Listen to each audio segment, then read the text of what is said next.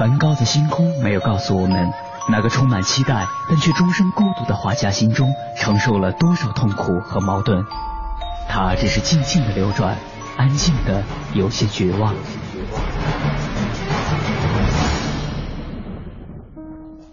莫奈的睡莲没有告诉我们，那个喜爱平静的人在动荡的时代中，心里有着多少的叹息和遗憾。他只是静静的绽放，用柔弱的身躯撑起了整个时代。毕加索的线条没有告诉我们，那个一生充满激情与创造的人心中有着多么宏大的理想和期待。他只是霸道的出现在每一幅画作中，让世界都看到了自己。如果说一幅幅作品是一次次印象。那么这些印象背后的艺术家们究竟又有着怎样的故事？凡尘工作室艺术系列全新话题：印象、写实与浪漫，带您一同走入艺术背后的世界，对话艺术家，还原他们最真实的样子，讲述他们最浪漫的艺术理想。本期话题：在雕塑的世界中不断寻找自己。本期节目嘉宾志敏。志敏，一九七五年出生于浙江，一九九七年毕业于中央工艺美术学院，获学士学位。二零零七年毕业于中央美术学院，获硕士学位。二零零六至二零零七年被中央美术学院公派至美国罗德岛设计学院学习，现为中国艺术研究院中国雕塑院讲师。联合国教科文民间艺术国际组织会员，中国美术家协会会员。从最初决定学习艺术，到后来一路坚持对于艺术的探索，志敏说，是兴趣支撑着自己走到现在。所有生活中的考验和磨练，非但没有消耗掉他对于艺术的喜爱，反倒为他增加了创作时的灵感。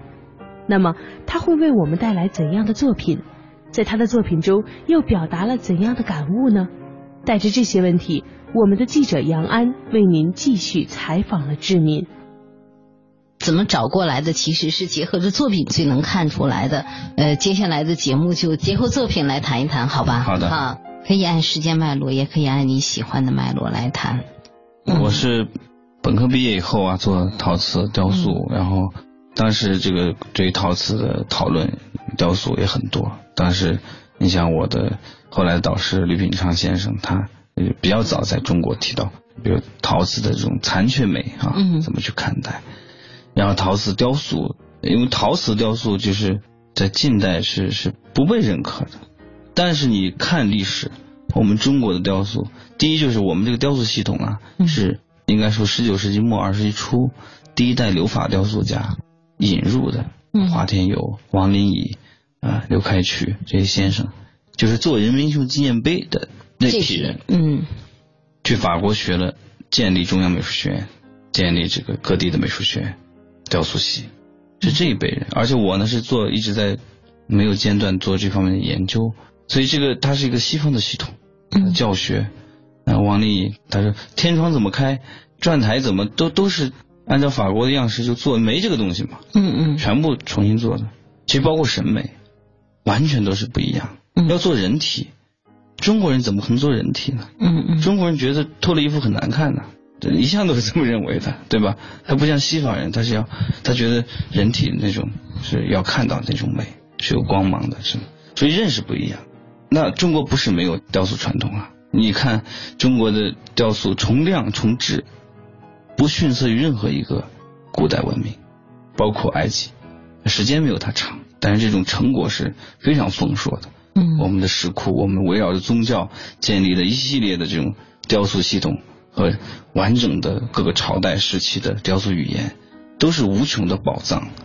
那么现在其实学院教育是少吧，现在也开始有了，往回捡了，嗯就是以后可能会更多的回到这个里面。包括中国雕塑怎么着彩，它的材料是怎么做的？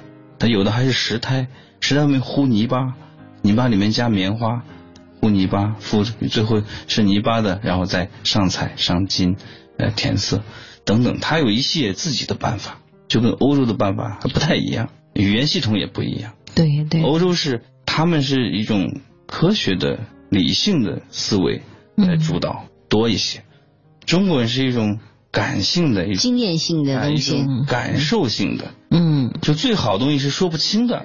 比如说最好的作品叫叫艺品，就是谁也没见过，只在传说中，那是最好的。凡是见到的，那肯定都是第二流的。比如说什么，嗯，现在汝汝窑啊，汝瓷那好啊。说，但是第一个是排第一的，还不是汝瓷，是叫什么？柴窑啊？反正是我们没有见的，对，没有，既没有残片，也没有成品，是在书籍里面传说中的，嗯，无穷的想象，那就特别好啊！哎呀，是无以无以伦比，就这种感觉的东西。所以这个都跟创作经验，你会去想，你了解它后，你就想他们之间区别。然后他们有没有方法论？嗯嗯，如果有的话是什么？所以我也在做这方面的这个努力的研究思考。嗯，所以我第一批作品也是从这个双生的概念。双生，你比如说故宫啊这么美，轴线它是不是对称的？它是双生的。你看有崇文就有宣武，你有这个就有那个。啊，这是就是啊，这个就是双生的，有点第一件作品。这个叫我和我自己，是个人，嗯，但是上面画了一个像，实际上是龙啊，但是有点像蜥蜴，就不是传统想象那种帝王式的龙，嗯嗯，而是就是这么一个有有灵性的东西附在上面，它实际上是立体语言和平面语言的一个一个结合，结合。一个结合，对，这是个陶瓷作品，瓷的，瓷的，景德镇，这个是景德镇还有一个工作室，这个也很棒，双生就是。你看到这一面，那就阴阳，嗯，它你看到这一面，一定还有另一面，就跟太极一样，黑的白的相互黑的白的互相的一个，啊，对，人也是这样。嗯，那时候我们比如上大学会头像啊，嗯嗯，半身像、人体，最后双人体。嗯，你画双人体，你会发现那比单人体难多了。嗯，那就是他们的关系，两个人就出现一种关系，这种关系就出现太多有意思的可以琢磨的事儿。那么在生活中，那也是这样，所以人性也是你怎么看待他的？呃，对对对，对，往往有很多隐喻的东西，这都是前期双生系列的。然后这是我的后来毕业创作的双生人鱼系列，就是把鱼跟人的一种一种结合哎混在一起，嗯，就在我的意识里面没有多大区别，这些生灵跟我们呢没有什么本质的区别。有一次我跟朋友聊，我他是觉得，呃，圣经上的故事啊，就是还是觉得人是上帝给予的比较多的。我其实是反对的，所以我就说，难道上帝上天不叫上帝了，是那个无形的东西？嗯，上天给给蚂蚁的就一定比给我们的要少吗？嗯，我是深表怀疑。那他为什么会做那么大的蚁巢？他的蚁巢那多少米的蚁巢，跟他的那种那种体量？相比跟我们这个体量做现在最高的巴别塔都不差，那你觉得他上帝给他的少吗？他卑微吗？嗯啊，你因为他活的时间短，你觉得他给予的少？我不这么理解，我们也很短，我们只有区区的几十年时间。我们也历史长河中就是一瞬间，那其他的东西看我们也是一样的。对呀对。所以在我看来啊，当然我做刺豚啊，当然也有人会说，哎，刺豚有毒，我也不怎么看。嗯，哪有有毒的东西啊？没有有毒的东西，对你适应它就没有毒，而且对他来说，物质都是那就是他自己生存的本能的一个东西，自然生发出来的。包括我们的机体跟他们机体，啊，我怎么看我们的机体啊？从哪里来到哪里去？我也经常问这个问题啊。那我的想象就是，我们这零部件都是大地的，都是自然的，都是那些元素。按目前物理的理解。那么它都是上亿年的多少年的结构，我身上也有。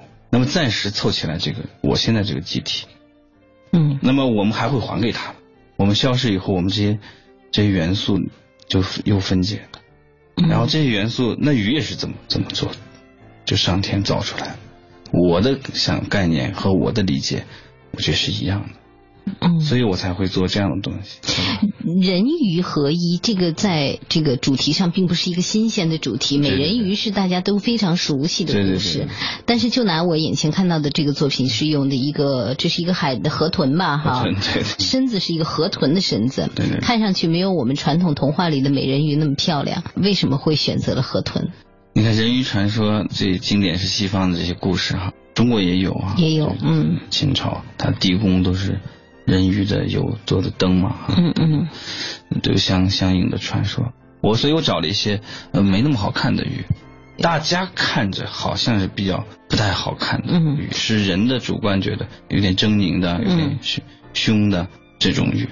人体也是，大家为什么觉得人体会美？这也很奇怪。呃，其实其他的东西都挺美的，是。我们站在了我们的审美角度了，所以我是呃把这个我们觉得好像是比较。呃，凶的不太好看的一种鱼，和我们觉得比较好看的女人的躯体的融在一起，然后看看这两个东西里面能不能碰撞出一些想象的空间。嗯，然后我在做四神的系列哈。四神。对，方位神。嗯。方位神现在怎么理解？给我们讲一下。就是呃，以前他中国人或者世界各地都一样，就是不理解嘛。嗯。是对世界是不理解的，慢慢开始。有一点点理解，嗯，这个所谓的人类的文明史就是这么产生的。他要去追问这是为什么，怎么回事？嗯，为什么会闪电？是吧？花为什么会定时开、定时落？是不明白嘛？嗯，不明白。那么各个地区、各个民族，他们都会找到一个自己觉得说起来能明白的道理，是吧？所以这些所谓的文化，很多都是为了解释，或者是为了回避这些问题。产生的，嗯。啊，我是这么看哈，嗯，但观念上又都不同。我在法国有美协派驻的这个研修计划，也也待了一段时间，在欧洲。那些高耸入云的教堂，盖四百年，盖出一个独角兽，两双塔，盖四百年盖了一只脚，就是那种虔诚啊，那种 那种，那确实非常好啊，那太好了，那都是这中世纪的东西。高耸入云为什么？是因为他他想西方人想象是要接近天，嗯，物理上尽可能接近你来获取力量，那么高高高就盖不上去了，那就尖尖是物理的屈服，他要能盖平就盖平的了，但盖到平的极限他还想再高，继续尖，所以这就是欧洲教堂为什么会出现那种大的形制都是那样，他要尽可能的接近天物理上，中国人呢完全不是这样，我们在北京。我们会看到天坛，嗯，各位或者听众去再去看天坛的时候，注意一下天坛是是怎么做的，是吧？当然我不是建筑的专家，嗯，它完全不是这样，它是祭天的地方，非常神圣的，要对天膜拜敬仰的地方。那他怎么表达？用建筑的方式表达他这种理念呢？那就跟欧洲教堂完全不一样，它是越走越高，你当快走到那个。祭坛的时候，你会发现树慢慢在低呀，因为这个缓缓的高，所以树缓缓的低。当你走到那个祭坛的时候，你发现栏杆都低了，比一般的宫廷的这些建筑栏杆都低，都低矮。那么是现在的这个城市的面貌搞的这个就是有可能还能看见楼啊什么，以前的没有嘛，就空旷苍茫的一片圆坛，天是没有边界的，是无法想象的，所以中国人把它想象成一个圆的。就没办法嘛，不知道它什么形状，圆的就起码它没有没有方向，无尽，而且圆还有很重很重要的就是它仿佛你看不见，但仿佛有一个圆心，嗯，仿佛有一个中心，这都是圆要告诉我们的东西。啊。就回到四方神，嗯，四方神它是方位神，这个方位神呢，它这个保佑啊、祈福啊。各管一个方位哦，这是对地的理解。嗯嗯嗯。所以中国人把地想象成方的，方的，哎，它是有方位的，它是可以天圆地方碰得到嘛？嗯嗯，碰得到的东西就实在，嗯，就可以去把有标准的，有标准，东南西北的，太虚无，那个完全不可想。那个是没有标准的，嗯，光天空就不可想象，然后这天就更不可想象。所以我是在这一系列的兴趣引导下。做这些东西，嗯，然后还呃最近还在做一些个龙马，龙马，我们可以这样理解，就是龙就是马或者马就是龙，但不是所有的马就都是龙，嗯，龙也是那是个大课题啊，嗯，可能我无法讲的那么那么详述，它是有专门研究龙，这也很奇怪，是一个完全没有的，起码我们现在无法印证的一个生灵，嗯，但是它就存在，而且它就地位这么高，也就是回到了我们刚才说的，中国人觉得见不到的是最高的，你一旦说老虎，那见过，那就这么大，龙呢，你可以想象。它可以小到看不见，大到跟天一样大，它就给你了这么一个想象空间，想象的空间。所以一系列的传说什么，我觉得都是这个功用，是充满对它的期望和想象。刚才讲到天坛，讲到天，我想到了另另外一个城市的这个作品哈啊啊，对，那是在呃内蒙。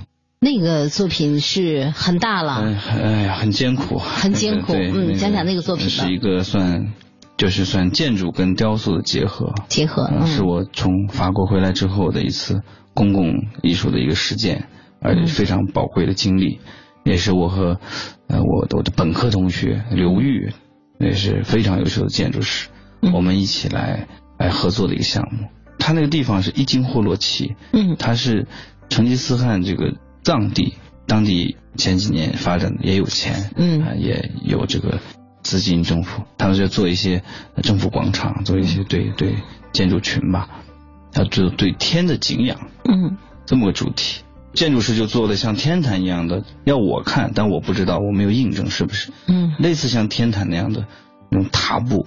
再多说两句，为什么天坛是几几圈嗯，它一定要让你造成。你步步往上走，然后你的敬畏之心越来越凝重的这么一种效果。你包括这个紫禁城的这个，你进一道门，你的心理防线就你就弱了一些。你进一道门你就弱了，你就觉得皇帝太太太了不起了，太 他通过建筑的方式来让你卑微啊，让你有一种敬畏感。包括以前呢，不可能有那么大的广场，现在天安门广场它都再小一些。啊不，然后你天安门过去，然后你一下就看到就午门渭河，等等的一层一层，所以那时候朝见，一路进来你就敬畏之心就要下跪了，差不多。对对对，本来不想跪的，走进来，所以这是建筑，它有要有这样的一些事儿。那我们这个建筑也是，呃，本来是建筑的事儿，跟雕塑没关系，但是就觉得玻璃幕墙就太像房子，太正常，无法吸引更多的人去关注这个东西。也需要雕塑家来配合，我就进入这个团队。我们工作了呃两年，差不多两年时间，很艰苦啊，我也是收获也很大。就建筑师的那种呃团队呀，啊合作呀。那最后在这个用基础型不能变呢，我们我就把这个基础型方的这个，就像类类似卢浮宫金字塔入口，它功能性不是很强。它的基础型其实有点水立方的那种形儿。啊，对对对对对。基础造型是有点啊，对，功能有点卢浮宫入口的那样一个功能的意思。对对，它就是入口，盘旋下降到地下展厅，盘旋上升到瞭望台，就这么一个功能。中庭的那个意思。哎，中庭的意思，方的基本型我不能变。最后我就还是做在方中，把这个所有的角做圆，做圆了，膨胀，嗯，这样呢，它就没有面的区别，它是一个完全接的一个面。你比如说正方的，它它有个角嘛，对角就看作面和面的打断的地方。嗯，我的目的是为它整个是连在流畅的。对，这都是造型处理跟这关系吧，就是。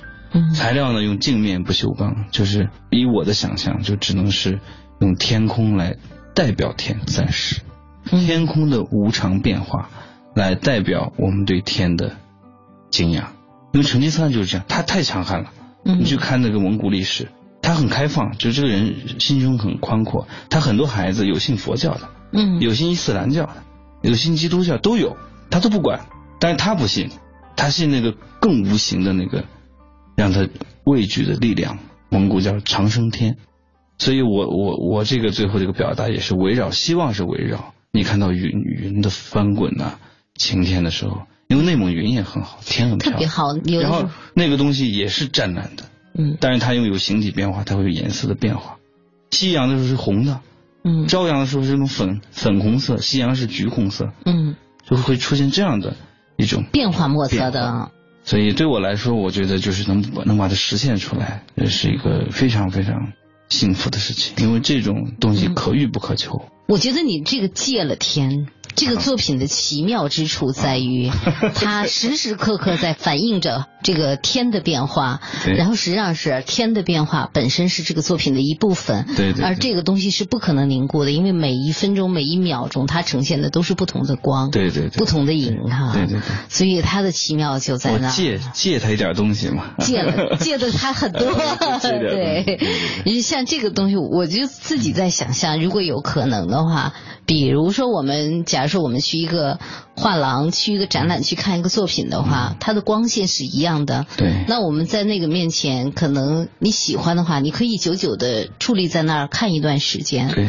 但是像这个作品，我觉得如果可能的话，我可能在那儿躺一天，就看它的变化。对对对对，我我就看过，它就在变嘛。嗯。是太阳在转，时时刻刻在变。这件作品还得了住建部二零一二年的。全国的优秀公共艺术的作品奖年度奖，也是这个理念吧，因为造型并不复杂，造型但是必须跟这个理念串在一起，才能就是更好的理解为什么，它的必然性是什么。这个东西放在其他地方是不是呃也可以？嗯呃，就可能就不行，就没有这么深的，所以等等，是是这个打动这些可能这些评委，反正也算是一种，因为我们的城市的雕塑公共艺术也都在发展嘛，包括我们雕中国雕塑院也是介入中国城市雕塑的这个发展的管理里面，我们做了很多活动，我们刚刚在苏州也是做了就户外雕塑展览。我相信，就是可能雕塑还是大家比较陌生哈。嗯。要是油画可能都知道哈，水墨、国画也知道，啊，版画就陌生一点，雕塑可能就更陌生。但是这种成雕的话呢，它有可能是更快的能够跟我们贴近的，因为比如说油画、版画，我们需要进美术馆去看它，呃，如果不进美术馆、不进这个展览会的话呢，我们只能在一些这种画册呀等等的看到。对。可是好的城市雕塑，有可能它就在你的。生活里边去，即使不在你的身边，有可能你去旅行，你去到哪个城市去游览的时候，他他就会很自然而然的去进入你的生活。那我觉得这个对你们的工作来说真的是非常有意义，但是也同同时提出了个挺高的一个要求。哎呦，这个是大问题，大问题，起码说别跟眼睛填堵。对呀，要不好呢。对呀，要不好就是强制性，你看也得看，不看也得看。对对，你画我我不喜欢，我就不进去，我不看嘛。我不看，嗯。你雕塑杵在那儿，我每天上班都得看见我，我多烦呐那个。所以这就是要讨论的问题，把公众的审美、政府的想法、艺术家的才能，嗯嗯，然后怎怎么规划的，当地文化历史的研究就挺复杂了。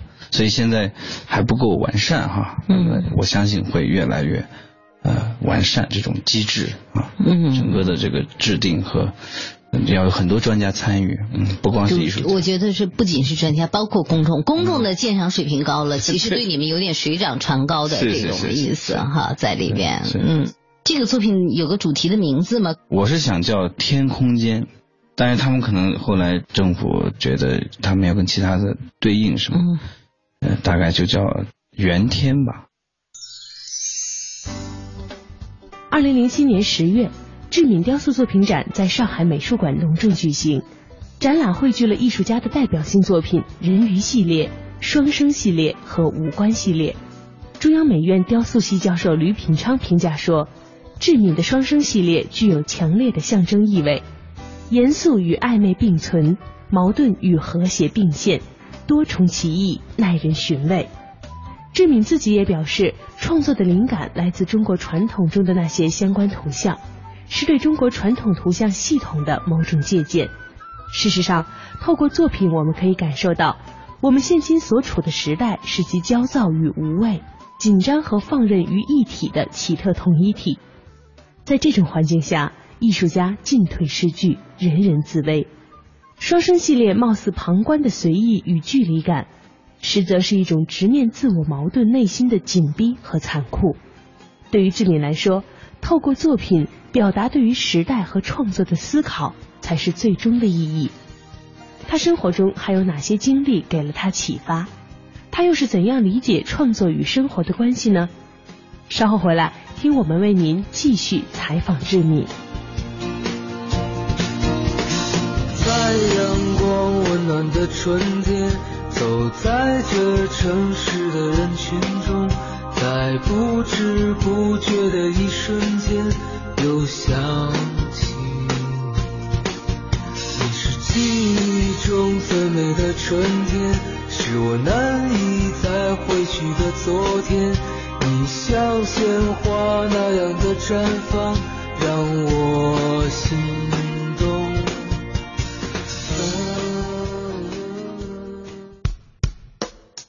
里是中央人民广播电台经济之声。每当夜晚来临的时候，瞬间，瞬间，瞬间，可以成就未来，变成故事，铭记终生；也可以石沉大海，无人问津，被人遗忘。瞬间稍纵即逝，但每一个瞬间又是那么真实。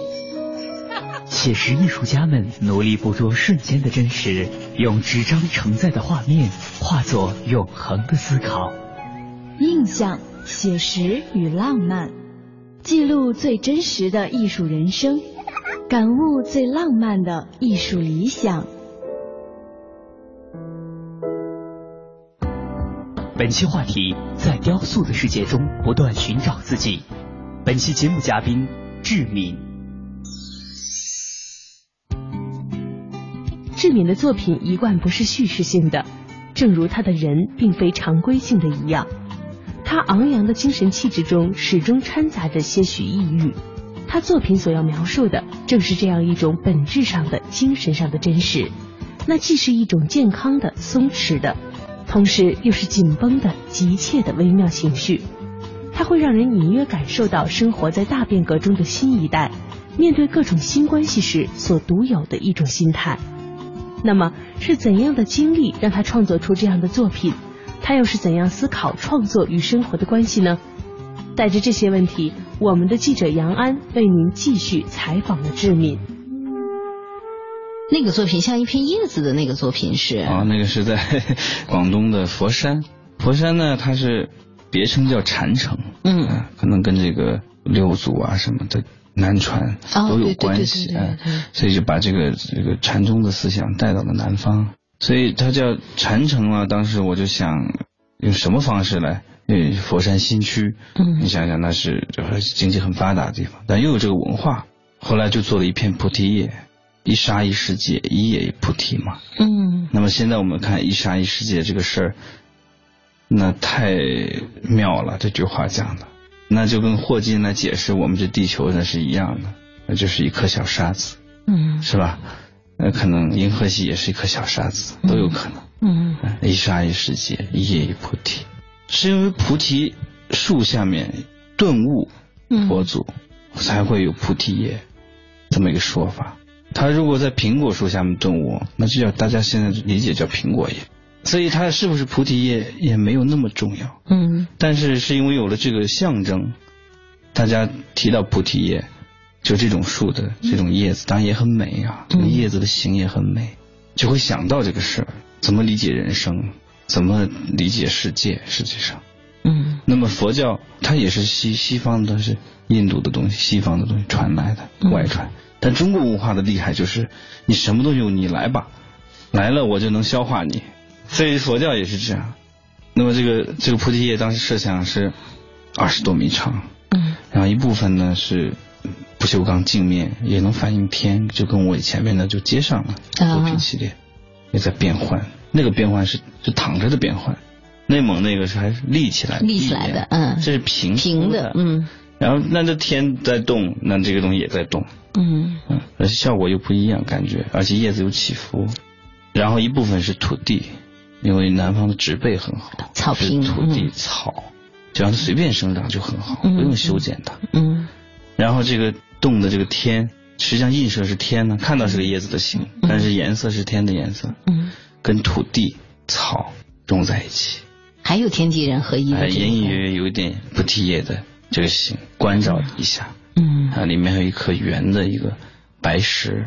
嗯。这个白石就是每个人的心呐。禅心啊，嗯嗯，大概这么个意思。但是后来可能资金啊什么各方面，他们的问题，反正尺寸也缩小，尺寸缩小了，材料也没有实现到土地跟那个的这种结合融合。嗯，所以公共艺术需要多方面，政府、专家，方方面面，嗯，都好，才能理想的实现出来好的作品。嗯，跟个人的加上创作又不太一样。这背后有还有文化的很大的一个内涵在里边哈。嗯，好，我们再看看几个作品。以前的，要你讲一讲画吗？这是我第一次去西藏啊。嗯，哎，我很这个蓝怎么出来的呀？这种感觉太好了。所以自然，其实我们艺术家都还是在模仿自然，模仿自然，在从自然中获取东西。啊啊，这是西藏，很多画家、很多艺术家要去西藏。有时候是不是有这种感觉？就是去那不一定是为了创作某个作品，就是为了体验一种感受。对对。因为艺术家需要很丰富的内心感受。对对对，首先是感受，嗯，然后才是表达。对。啊，要不然你你不知道表达什么或者怎么表达。首先，感受有了，还有时候不知道。对。他表达的方式有无穷的可能性。提到表达，就又回到了我们一开始讲的时候的那几个问题啊，大意就是说。你要做什么？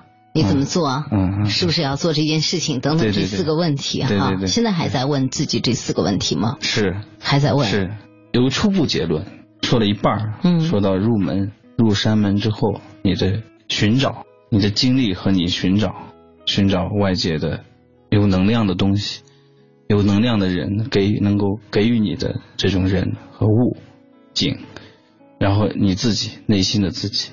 就像禅宗经常讲，开篇就是说你要盯着你的内心仔细的看，那里面有一个真我，也有一个忘我，所以为什么要做双生？它都是并生的，并生的东西。那个忘我有时候很大，是虚妄的那个我有没有？我觉得每个人都会有，真我有没有？也有。再大忘我忘我的人，也有他的真我，他可能没有看到，他没有触碰他，所以这个东西。是核心的东西。那么我我们在这个历程中会寻找的时候，往山上走啊，技术的提高，眼界的提高，会继续往山上走。如果生命还足够能支撑的话，经过几十年的锤炼寻找，你会到达你自己的顶峰。这个顶峰多高，那要看你的造化了。种子多大，树就多大，这个没办法比。啊，草一长一棵草二十公分，那树那稍微一长就好几米。种子不一样，但是都没有关系，就尽情的把它长好就行了。不是说树就好，草就不好，是你把它好，你到了你这个高度，自身的这个精神的高峰。我我原来是觉得能到那一刻就行了。我我去年我有一些感受，我觉得还不行，也跟自己的创作有关。就是你到了那个高度之后，自己的那个高度怎么办？我现在想了一个初步的一个想法，嗯，但是不知道对不对哈，嗯，最后就是你的才华到底在哪个境界，是要看你敢不敢从悬崖上往下跳，到最后是这个，跳不是自杀啊，嗯，是要有一片祥云在你跳的时候拖住你，那片祥云从哪来？那片祥云是什么呢？就是文化，你对材料的理解，嗯，你更高层面的认知。这个东西托起你，就又上另一个山，你可以继续往上走。我觉得人生可能有几次机会，你要选择。我我觉得我可能还要面临一次，可能是个小山坡，我到顶了，跳敢不敢往下跳？敢不敢都是一个问题。大部分人其实是不敢，不敢的，因为种种，比如说我的画法变了，我们不好卖怎么办呢？那我要这么别人怎么看啊？什么等等等等，外界的、内心的，都会。都可能不会走这一步，但有人会走。你像这些毕加索就经常跳，那这太厉害了。他一跳他就升一件，一跳就升一件。齐白石也是在跳，嗯，衰年变法。当然，衰年变法是不得不变，眼睛也看不清楚了，对吧？手也没有年轻人，不得不变。但是精神在。好，那用这种精神调节这种笔墨的关系，调节眼睛没有年轻人看那么仔细的关系。说起来很严肃哈，还是自己的高度，还是在找自己的另一个高度，因为你永远不知道自己哪是自己真正的高度。找到那那片云，那片云也是自己生发出来的。对，这个很重要，很重要。这是我目前的想法。然后这我这一段再跟几位朋友讲，他们都觉得神经病的吧？你哎，很好，只是其实我觉得可能或多或少很多人都有感受，只是你这个表述我觉得很清晰。呃，首先是想得很明白了，能不能做到是一回事情哈，想得很清晰，而且呢，就是这种表述呢，呃，更符合艺术家的这种感受。对，哎，所以你能把它表述的是一种形象化的东西。其实刚才你提到了，就是说。每个人都是一个一一个生命嘛，我们就拿植物去做比方的话呢，你可能是一个草，是一个花，是一个大树，是一个仙人掌啊。对对。但是这个生命都是有一个种子去生发的。对对。然后我就想到了，我这两天读这个蒋勋先生的作品的时候呢，他讲到了就是我们中国传统里面的仁爱的仁。哦。啊，说这个人是什么意思？会更多的我们认为他是一个仁慈、仁爱哈。后来蒋勋先生说，他有一天突发奇。想他就在想说这个他在嗑瓜子儿呢，嗯，他说哎，这不瓜子仁儿吗？嗯嗯，我们还有核桃仁儿、花生仁儿，对对对，这仁儿是什么？对，是种子。哎，这个讲的好。种子，种子意味着什么？就是生命生发的这个最本源的东西。对对对，就是我们。要有一颗人的心，其实就是要爱护生命本源的这种。蒋先生不愧是大家，这个这个这个说的非常好。但是我觉得，就刚才你提的这个，就是你要你要有多大的种子发多大的芽，对，而且要珍惜这个种子。对，没关系的，因为才能有大有小，对，尽情的舒展的生长，嗯嗯就好了。艺术家也是这样，嗯，总之是让生命有意义，因为很短，嗯，让这几十年能够对自己对别人都有意义。然后看能不能留得下来，那也很难讲。但是能留下来的东西都不得了，就是那些伟大的人为什么伟大？嗯，啊，你比如说，两千年以后我们读这些佛经，嗯，呃，这些基督教的一些东西，你仍然能够看到他的那个光辉，就是他人已经没有了，嗯，但是他那个东西还在，然后你会跟他交汇，这些交汇也许都会有能量产生。都会你看不见的一些东西产生，这就是最伟大的。我我我又想到了一点，就是还是看书看到的，说花开花谢，因为我们录音的这个季节正是一个那个花开花谢的这么一个季节哈。有的花很艳，有的花很香。花为什么很艳？为什么会很香？是因为它要招蜂引蝶，吸引人来帮它去传粉。对，传粉为什么？是为了让它的生命得以扩展和延续。是繁衍吗？对对。那所有的生命其实它有一个本质的一个一个愿望，都不用去想，就是繁。衍，这种繁衍就是让它越越长越大，生命越越来越长。不管是你自身的生命，还是你这个种的生命，哈。那其实像人现在有一个问题啊，就是说我们吃饱了，让自己生存，吃饱了喝足了，太容易了。我们也就要一一两个孩子，一个孩子两个孩子，我们也不需要生那么多的孩子，繁衍也占据不了我们生命太大的空间了，太大的选。然后我们有大量的时间和空间，我们就要想，我们除了这些，我们还有什么意义？对，其实精神的繁衍、精神的扩张、延伸，对，也是一种意义。对，那你们做艺术，其实我的感觉就是在这个角度来说，它实际上是让人本身的精神的这个层面。无限的去扩展下去，无限的去繁衍下去。对对对，这反正因为艺术没什么用嘛，因为怎么没有用？它不能用来吃喝，然后当筷子碗，但是它有它的用。它的用就是刚才您提到的，比如说那些典籍呀、经典的这种流传带来的精神力量。好，谢谢，谢谢，谢谢。许多人在欣赏志敏的作品时，常常带着观察与记录的心态。他怎么能这么认真的坚持那么艰苦的事情？他怎么能这么敏锐的梳理那么无序的世界？他怎么能这么残酷的直面你我内心的矛盾与不安？在他宁静的外表下，是他那充满才思、充满矛盾，同时存在着虔诚与反叛、沉静与冲动的灵魂。他对艺术的追求是执着，甚至义无反顾的。这使志敏的内心世界似乎永远是不平静，甚至是痛苦的。那是一种寻求更理想境界所带来的躁动与不安。但也正是这种不安，为他带来了作品风格的不断蜕变，让他能够在雕塑的世界中不断的寻找生活的意义。